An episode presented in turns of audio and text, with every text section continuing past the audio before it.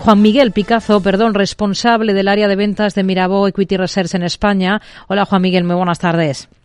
Hola, muy buenas tardes. Bueno, hoy tenemos una jornada muy interesante, intensa en datos. Tenemos eh, el IPC de la eurozona sobre la mesa, el dato de PMI, referencia que también eh, tenemos sobre la mesa en Estados Unidos, donde la clave está en esa espera de la decisión de tipos de la Fed y sobre todo en los comentarios de, de su presidente. ¿Con qué se queda?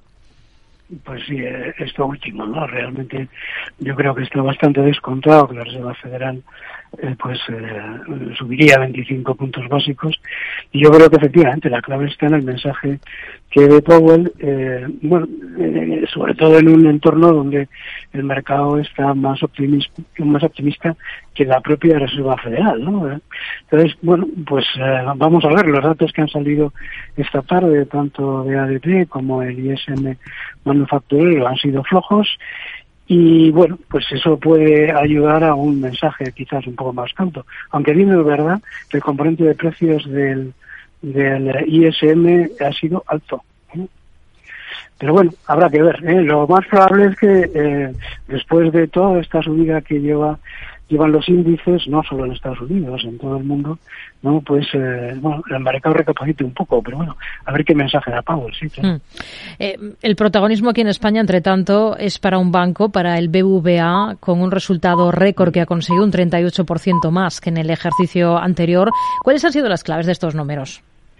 Bueno, pues lo que estamos viendo un poco en todo el sector, ¿no? Los bancos españoles eh, son muy sensibles a los tipos de interés. Eh, es, en España es donde hay más crédito a tipo de interés variable, las hipotecas, ¿no? Y en una primera fase esa subida de tipos eh, eh, se ve más, yo diría casi exclusivamente por el lado del crédito, eh, mientras que por el lado del, de los depósitos se ve más lentamente, con lo cual amplían los spreads, ¿no? Bueno, han batido las expectativas por otra parte, que ya eran positivas, Mm. eh, eh, bueno, viviendo quizás hasta un poco pelín por debajo de lo que se esperaba, pero también es verdad que eso más que lo compensa con una eh, mayor retribución vía la recompra de acciones. ¿no? O sea Mm. que muy positivo, vamos. En bolsa esperan mucho más de la cotización del BVA después de esto que nos comenta, de elevar el dividendo, de lanzar otro programa de recompra de, de acciones.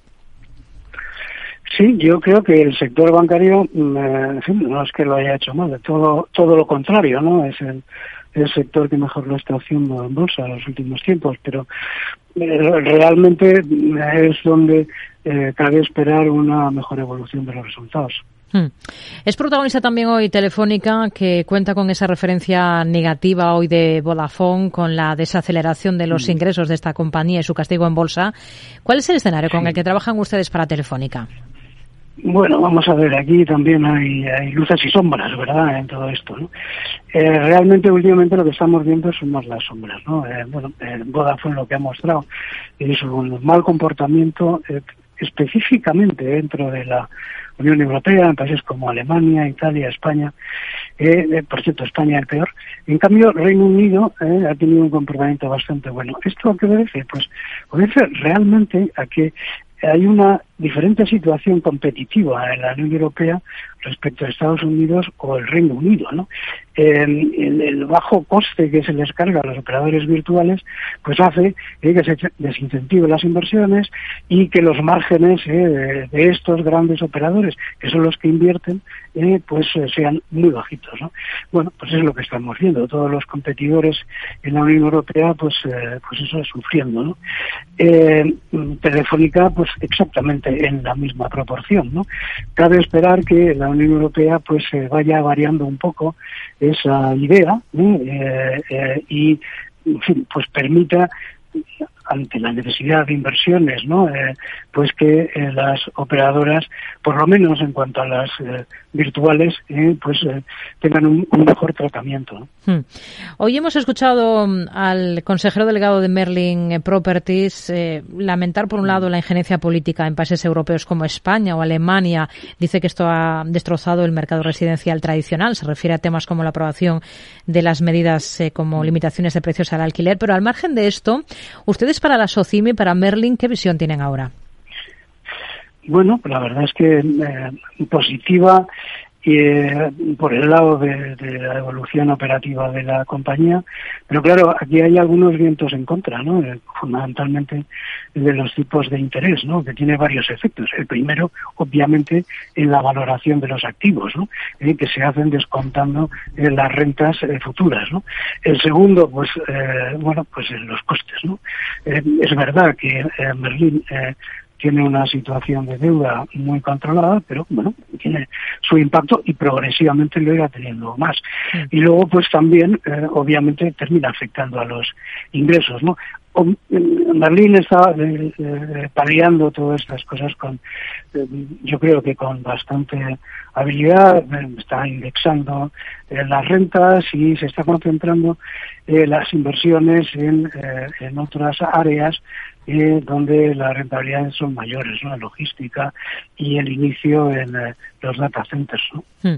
O sea que nuestra opinión es positiva, ¿eh? Es decir, creemos que todavía eh, pues tiene un 15, un 20% de margen, ¿no? Hmm. De, de, recuperación, a pesar de ese viento en contra clarísimo de los tipos de interés. ¿no? Una más, Melia, que es una de las compañías españolas que está en el punto de mira siempre eh, por parte de los grandes gigantes del sector, dice su consejero delegado en una entrevista con cinco días, que han recibido ofertas pero que las han descartado, aunque se abren a diluirse un poco en la compañía en una futura eventual fusión con algún gigante mundial. ¿Con qué ojos miran ustedes, Amelia? Bueno, no sé, yo no lo he entendido muy bien esto, la verdad, porque eh, si es con un gigante mundial, se tendrían que eh, diluir mucho, ¿no? Eso por un lado. Y por otra parte, pues eh, ellos han dicho que querían liderar ese proyecto futuro. Bueno, yo creo que es complicado, ¿no? Pero bueno, es verdad que ahora mismo es un momento dulce para para el sector. ¿eh? cabe esperar que, que, además esto siga durante este año, ¿no?